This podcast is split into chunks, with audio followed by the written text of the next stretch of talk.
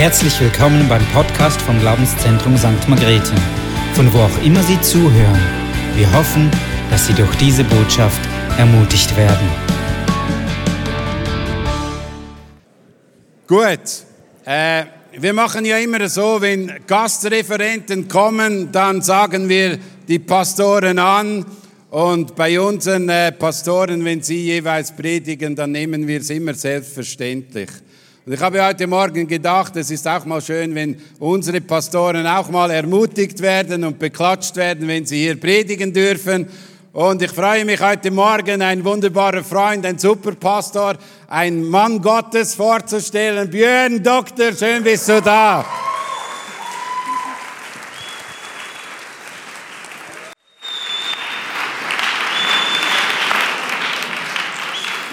Ja, vielen Dank. Ist immer gefährlich, wenn man vorher klatscht. ja. Hey, ich freue mich auch hier zu sein, gell? Ich bin hier groß geworden in dieser Gemeinde. Also groß. Alt geworden in dieser Gemeinde, muss ich vielleicht sagen, gell? Ja. Hey, ich bin so dankbar, dass wir uns mit diesem Buch beschäftigen dürfen dass wir uns mit der Bibel beschäftigen dürfen, mit dem Wort Gottes. Die Bibel ist ein Werk von 66 Büchern, geschrieben von mehr als 40 Personen über einen Zeitraum von etwa 1500 Jahren. Es ist verlässlich, es ist Genau, es ist irrtumslos und das ist ein Wunder. Das ist ein Wunder, dass wir so ein Werk in unseren Händen haben dürfen. Hast du gewusst, dass die Bibel das best dokumentierte und das best fundierte Buch ist aus der Antike? Der Gallische Krieg ein Buch, das Julius Caesar geschrieben hat über seine Feldzüge in Gallien, wird etwa mit 70 handschriftlichen Manuskripten fundiert und dokumentiert und gilt als eines der best dokumentierten Bücher der antiken Literatur. Das Neue Testament alleine hat 5800 handschriftliche griechische Manuskripte 10.000 in lateinischer Sprache und etwa 9.000 in anderen alten Sprachen wie Syrisch, Koptisch, Gotisch und so weiter. Dieses Buch ist verlässlich. Dieses Buch ist mehr als einfach ein Märchenbuch über Gott. Und weißt du, was wir glauben? Wir glauben, dass dieses Buch geschriebenes Wort Gottes ist inspiriert vom Heiligen Geist. Nun, wenn du das glaubst, dann gibt es Konsequenzen daraus. Weil wenn du das glaubst, dass es Gottes Wort ist, dann musst du glauben, dass es wahr ist. Gott kann nicht lügen, verstehst du? Also muss dieses Wort wahr sein. Wenn dieses Wort wahr ist, und du glaubst, dass es wahr ist, dann muss es die höchste Autorität in deinem Leben sein. Weil dann gibt es keine höhere Autorität als das Wort Gottes. Außerdem können wir wissen, wenn es Gottes Wort ist, was wir glauben, dann hat Gott es mit einer Absicht uns Menschen anvertraut. Nämlich sein Wesen, seine Pläne, seine Gedanken und sich selbst uns mitzuteilen. Was für ein Geschenk, dass dieser Gott uns so ein Werk hinterlässt. Und heute wollen wir uns anschauen, wozu wir dieses Buch brauchen. Patrick hat letztes Mal ein bisschen erklärt, was die Bibel eigentlich ist, woher sie kommt und hat aus 2. Timotheus 3:16 vorgelesen, dass die Schrift von Gottes Geist inspiriert ist, von Gott eingehaucht ist und dass dementsprechend groß eben auch der Nutzen dieser Schrift ist. Und diesen Nutzen wollen wir heute betrachten. Aber der Nutzen ist so vielfältig, dass wir das heute nicht abschließen, sondern Thomas dann nächsten Sonntag noch weitere Aspekte bringt, wozu uns die Bibel nützlich ist. Ich möchte mit euch einen Text eben aus diesem wunderbaren Wort Gottes vorlesen. Ihr könnt es mitverfolgen. Ist ein bisschen ein längerer Abschnitt heute, aber ich denke, ihr vertragt das, oder? Okay. Apostelgeschichte Kapitel 8. Ich lese ab Vers 26.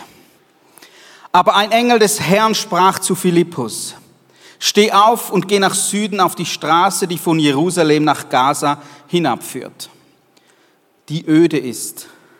Da stand er auf und ging. Und sieh, ein Mann aus Äthiopien, ein Kämmerer und Mächtiger der Kandake, der Königin der Äthiopier, der für alle Finanzen verantwortlich war, der war nach Jerusalem gekommen, um anzubeten. Und nun reiste er wieder heim und saß auf seinem Wagen und las den Propheten Jesaja. Der Geist aber sprach zu Philippus, geh hin und halte dich zu diesem Wagen. Da lief Philippus hin und hörte, dass er den Propheten Jesaja las und fragte, verstehst du, was du liest? Er aber sagte, wie kann ich es, wenn mich nicht jemand anleitet? Und er bat Philippus aufzusteigen und sich zu ihm zu setzen. Die Schriftstelle, die er las, war folgende. Er ist wie ein Schaf zur Schlachtung geführt und wie ein Lamm stumm ist vor seinem Scherer, so hat er seinen Mund nicht aufgetan. In seiner Erniedrigung ist sein Gericht aufgehoben. Wer wird aber sein Geschlecht beschreiben? Denn sein Leben ist von der Erde weggenommen. Da fragte der Kämmerer den Philippus, ich bitte dich, von wem sagt der Prophet das? Von sich selber oder von jemand anderem? Da begann Philippus zu reden und ausgehend von dieser Schriftstelle predigte er ihm Jesus. Und als sie auf der Straße dahin fuhren, kamen sie an ein Wasser. Da sagte der Kämmerer, sieh, da ist Wasser. Was hindert es, dass ich getauft werde? Philippus aber sagte, glaubst du von ganzem Herzen? Dann ist es erlaubt. Er antwortete, ich glaube, dass Jesus Christus Gottes Sohn ist. Und er ließ den Wagen anhalten und beide stiegen ins Wasser hinein, Philippus und der Kämmerer, und er taufte ihn. Als sie aber aus dem Wasser herauskamen, entrückte der Geist des Herrn den Philippus und der Kämmerer sah ihn nicht mehr. Er zog aber seine Straße fröhlich. Philippus aber wurde zu Aschdod gefunden und er zog umher und predigte allen Städten das Evangelium, bis er nach Caesarea kam. Vater im Himmel, ich danke dir für diese wunderbare Geschichte aus deinem verlässlichen Wort. Und ich bete, Herr, dass dein Wort heute Morgen zu unseren Herzen spricht. Dein Wort, das die Kraft hat, uns zu verändern. Ich bete, dass du uns begegnest, dass du an unseren Herzen arbeitest heute Morgen. Amen. Amen. Wir können so dankbar sein für Gottes Wort das viel mehr ist als einfach nur ein Buch. Es ist Wegweiser, Maßstab, Ratgeber, Kompass, Trostbuch, Glaubensstifter. Ich darf nun seit gut 30 Jahren mit Jesus unterwegs sein. Und was mich bewegt in diesen 30 Jahren ist, wie oft wir uns von anderen Dingen bestimmen lassen von Erfahrungen, die wir gemacht haben. Und mögen sie gute Erfahrungen gewesen sein mit Gott. Von Emotionen, die daraus entstehen. Und mögen sie noch gute Emotionen sein. Aber weißt du, Emotionen und Erfahrungen sind von Gott nie dazu gemacht worden, unsere Ratgeber zu sein. Sie sind gemacht worden, damit wir Bericht erhalten von Lebensumständen, aber nie dazu designt, Ratgeber für unser Leben zu sein. Das Problem bei so etwas ist nämlich, dass unsere Emotionen, unsere Erfahrungen, unsere Wahrnehmung gestört ist. Durch den Sündenfall stimmen unsere Rezeptoren nicht mehr. Und wenn wir perfekt wären, könnten wir auf unsere Wahrnehmung, auf unsere Gefühle und so weiter achten. Aber wir sind es nicht. Gott aber ist es. Er ist perfekt. Und deshalb ist sein Wort verlässlich. Ich möchte das vergleichen oder ein Bild dazu brauchen mit einem Instrumentenflug. Simon könnte uns da natürlich noch viel besser erklären, was das ähm, ist. Beim Instrumentenflug ist der Pilot quasi blind. Er sieht nichts. Er kann sich nicht mehr auf seine Wahrnehmung stützen. Er hat keinen Orientierungspunkt mehr in der Luft. Es stürmt vielleicht, ist wolkig oder was auch immer dunkel und du siehst nichts mehr. Deshalb hat er die Instrumente im Cockpit, die ihm verlässliche Informationen liefern, wie die Lage des Flugzeugs ist, in welcher Höhe er sich befindet, mit welcher Geschwindigkeit und so weiter, wie die Neigung ist. Und der Pilot hat also folgendes Problem. Seine Wahrnehmung trügt die sagt ihm vielleicht etwas ganz anderes, als wirklich auf den Instrumenten angezeigt ist. Und die Schwierigkeit, diesen Instrumentenflug zu erlernen, ist genau das, dass ich meine Wahrnehmung, meine Emotion, meine Gefühle ignoriere und mich auf die Instrumente verlasse. Und so ist es auch in unserem geistlichen Leben. Unsere Wahrnehmung Unsere Gefühle, unsere Emotionen, die können uns trügen. Die sind nicht verlässlich. Aber wir haben ein Instrument geschenkt gekriegt, das 100% verlässlich ist. Ihr seht die verschiedenen Bibelstellen, die ich euch aufgeschrieben habe. Wer will, kann die auch äh, mitnehmen. Da sagt das Wort Gottes selber, dass es vollkommen zuverlässig ist. Wahr, gewiss und wahrhaftig. Das ist unser Instrument, das wir in unserem geistlichen Leben nehmen können und wir eben uns nicht auf unsere Emotionen und Erfahrungen verlassen müssen, sondern auf etwas, das wirklich wahr und verlässlich ist. Ich möchte Beispiele geben. Die Emotion des Menschen oder die Wahrnehmung des Menschen ist, eigentlich bin ich doch ganz gut. der Mensch ist doch eigentlich, ja, ist doch eigentlich ganz gut. Die Bibel sagt uns etwas anderes. Der Mensch ist nicht gut, aber der Mensch hat die Chance auf Erlösung. Die Menschen denken manchmal, ja, eine gute Tat gleicht eine schlechte Tat aus. Nein. Jesu Blut gleicht unsere schlechten Taten aus. Wenn ich mehr in der Bibel lese, dann liebt mich Gott mehr. Nein, Gott liebt dich so oder so, sogar als du noch Sünder warst. Von Anfang an hat er dich geliebt. Dein Bibellesen tut nichts dazu, ob du Gott mehr liebt oder weniger liebt. Aber verstehst du, das sind manchmal unsere Emotionen und Gefühle, die wir haben. Aber das Wort Gottes sagt uns etwas anderes. Und deshalb müssen wir uns unbedingt auf dieses Wort stützen. Nun, was nützt denn jetzt uns die Bibel? Wozu brauchen wir sie? Das größte und beste Geschenk, das uns Gott gemacht hat, ist, dass er seinen Sohn Jesus Christus auf die Erde gesandt hat, der für uns gestorben ist, der auch verstanden ist, der in den Himmel aufgefahren ist und unsere Errettung bewirkt hat. Aber weißt du, wir wüssten nichts davon, wenn es nicht in diesem Wort geschrieben steht. Oder wir könnten uns nicht in diesem Maße darauf verlassen, wenn wir es nicht in dieser schriftlichen Form hätten. Und genau das war auch das Problem des Kämerers, von dessen Geschichte wir gelesen haben. Wir wissen, dass die Bibel uns Gottes Rettungsplan erklärt. Und der Kämmerer, er hatte nur das Alte Testament, er war da in dem Wagen, er hatte die Schriftrolle von Jesaja. Dieses Dokument war damals schon etwa 750 Jahre alt. Und er las es. Ich weiß auch nicht, wie vertraut der Äthiopier mit der Kultur und Geschichte Israels war. Keine Ahnung. Also wie gut er den Kontext kannte. Und er las die Bibel, er las die Schrift. Aber er verstand sie nicht.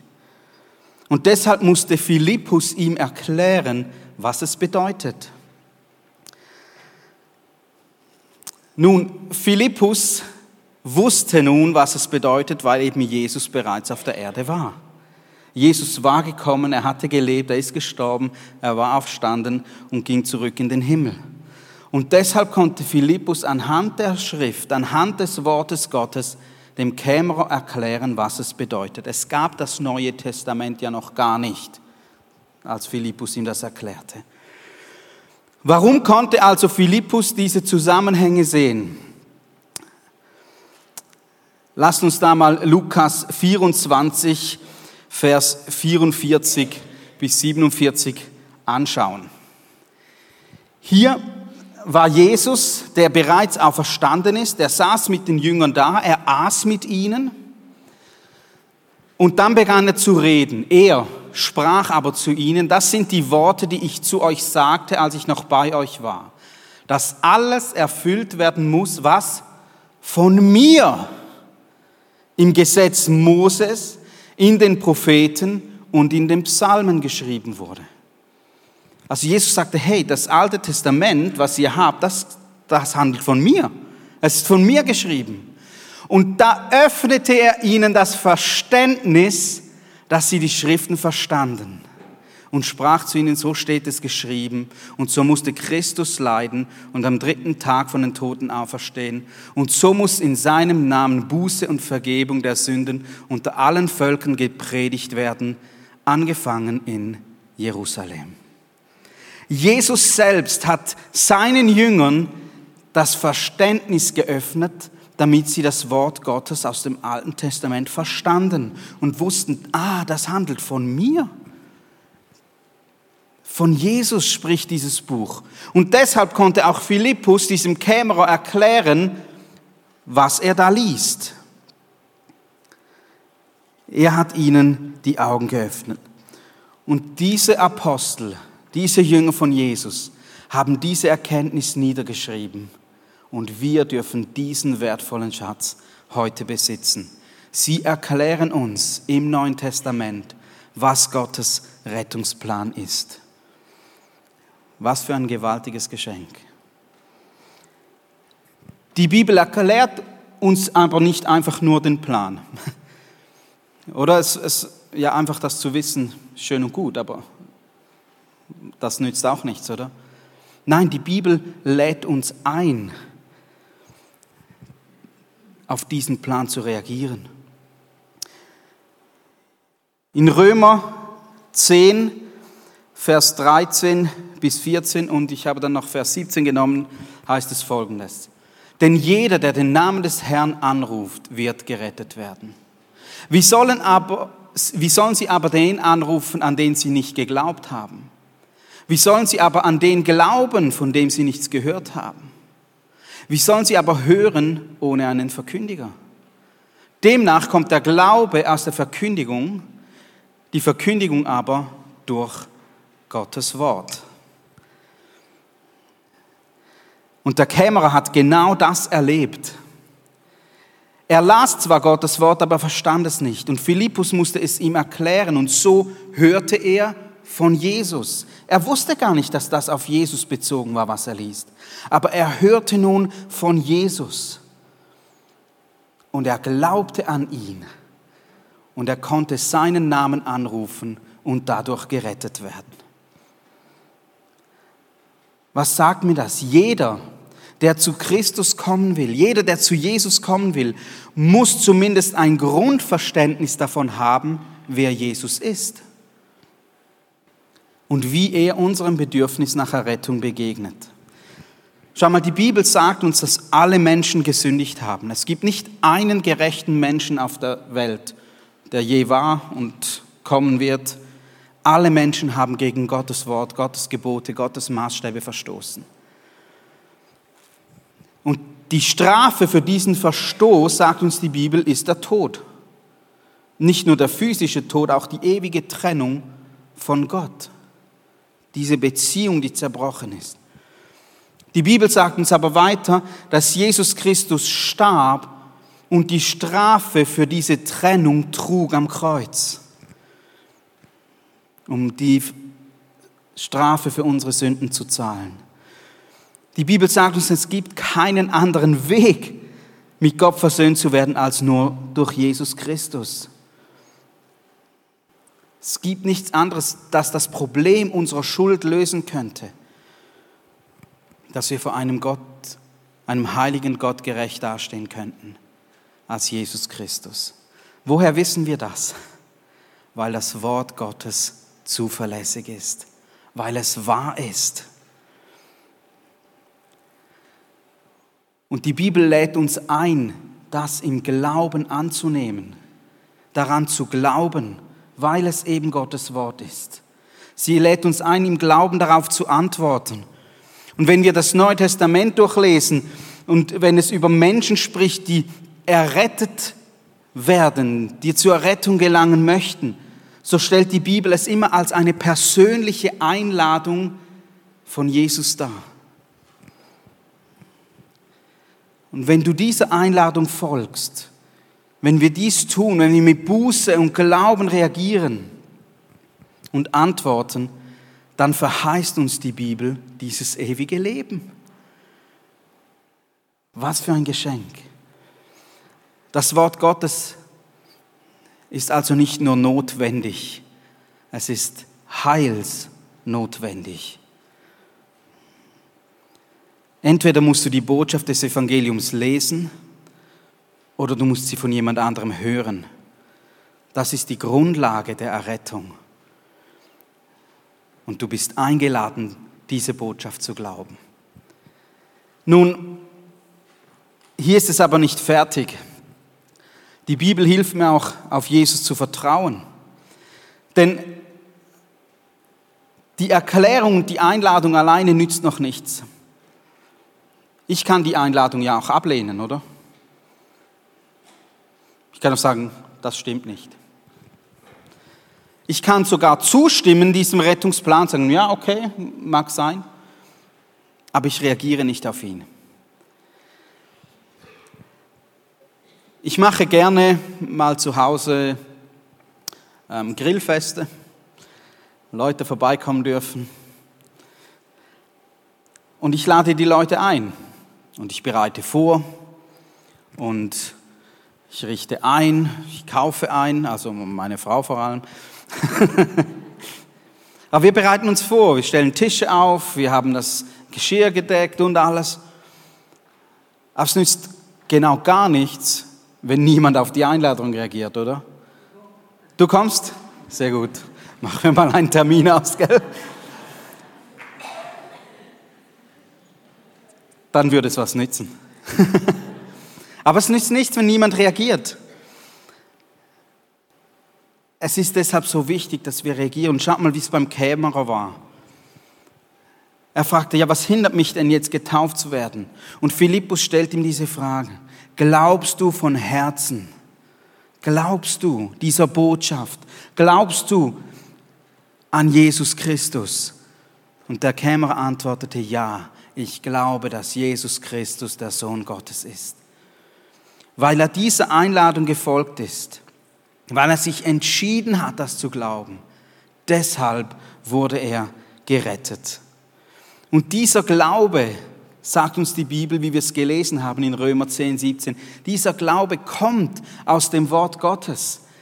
Der Nutzen dieser Schrift ist also nicht nur, dass ich den Rettungsplan erklärt bekomme, sondern dass dieser Glaube wächst, weil ich dieses verlässliche Wort Gottes habe. Sie sagt uns auch, wie wir reagieren können und sagt uns nicht nur, was der Rettungsplan ist.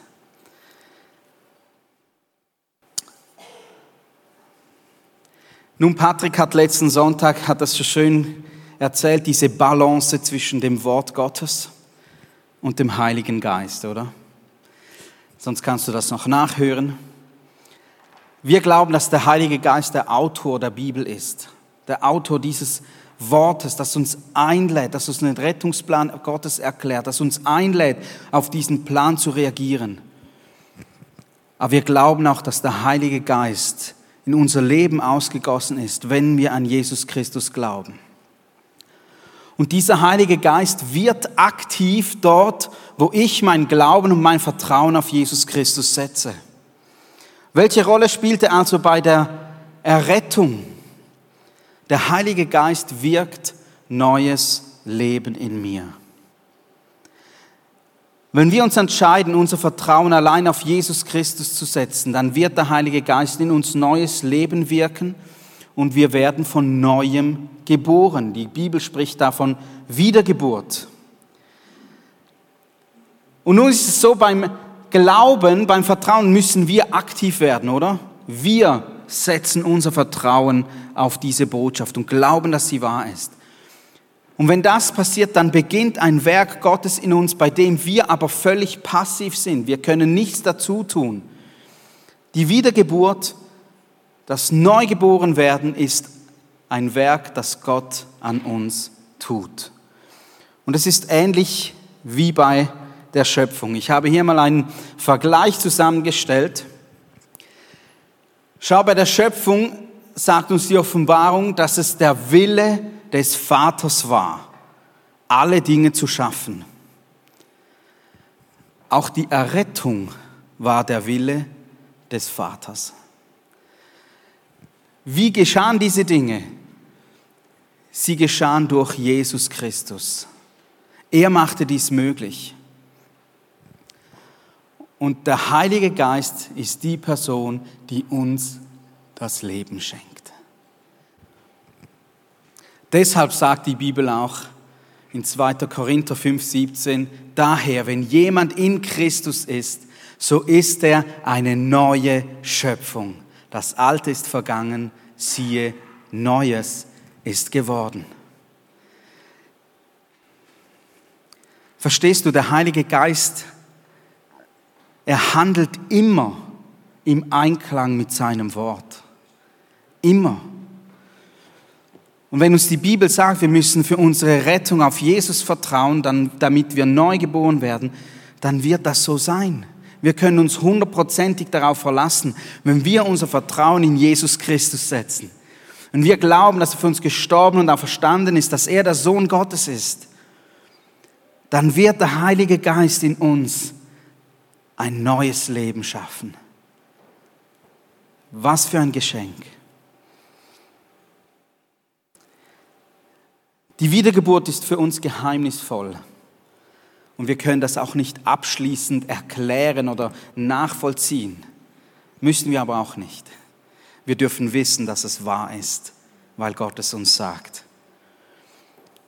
Aber was wir sehen ist, dass eine Wiedergeburt konkrete Folgen im Leben eines Nachfolgers von Jesus hat. Ein Mensch, der wiedergeboren wird, ein Mensch, der zu Jesus kommt, bei dem finden wir, dass er Sehnsucht hat, nach den Maßstäben Gottes zu leben. Es heißt nicht, dass er perfekt ist, sobald er wiedergeboren ist. Es heißt nicht, dass er dann fehlerlos ist. Nein, um Gottes Willen. Aber er hat eine Sehnsucht danach. Er möchte doch so leben, wie es Gott gefällt. Das sagt uns die Bibel. Wir brauchen Gottes Hilfe, wir brauchen seine Vergebung immer wieder, weil wir Fehler machen. Aber es ist uns ein Anliegen, so zu leben, wie er es möchte.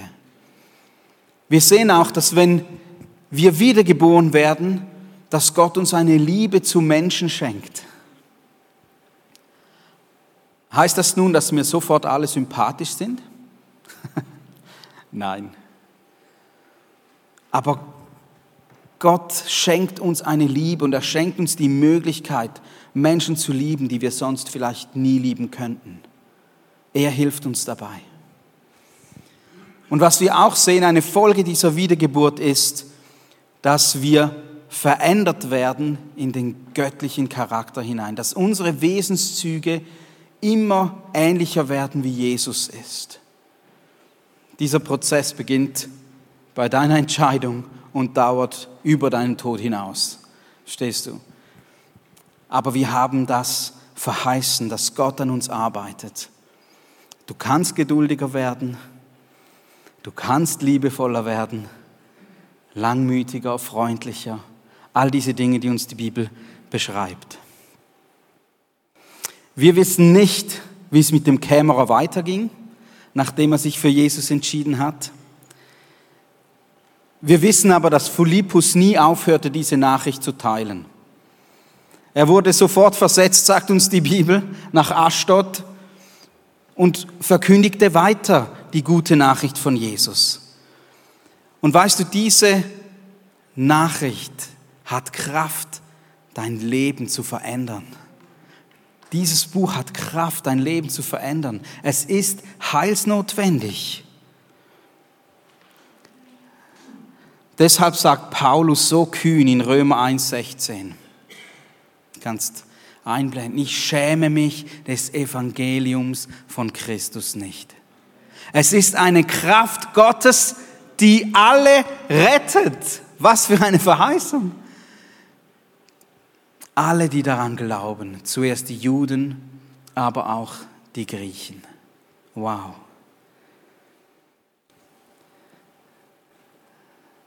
Du hast von dieser Botschaft profitiert. Du hast diese Botschaft gehört oder gelesen. Du hast daran geglaubt und du hast erlebt, wie Gott dir neues Leben geschenkt hat. Nun hat Gott diese Botschaft in deine Hände gelegt und gesagt, verkündige sie weiter. Sag es weiter. Sag es weiter. Sei nicht zufrieden damit, dass Gott einfach dich errettet hat und dass er über deinem Leben Gnade geschenkt hat, sondern teile diese Nachricht mit anderen. Er hat sie uns in die Hände gelegt. Er hat sie uns anvertraut. Ich weiß auch nicht warum, aber es hat ihm gefallen und lasst uns deshalb diese Nachricht verbreiten. Ich weiß nicht, wo du dich heute Morgen wiederfindest. Ob du dich in der Person des Kämmerers siehst, der die Botschaft von Jesus hört und ringt damit zu glauben, dass Jesus der Sohn Gottes ist. Oder bist du der Philippus, der wieder möchte, dass dieses Wort verkündigt wird, der hingeht und Menschen das Evangelium predigt.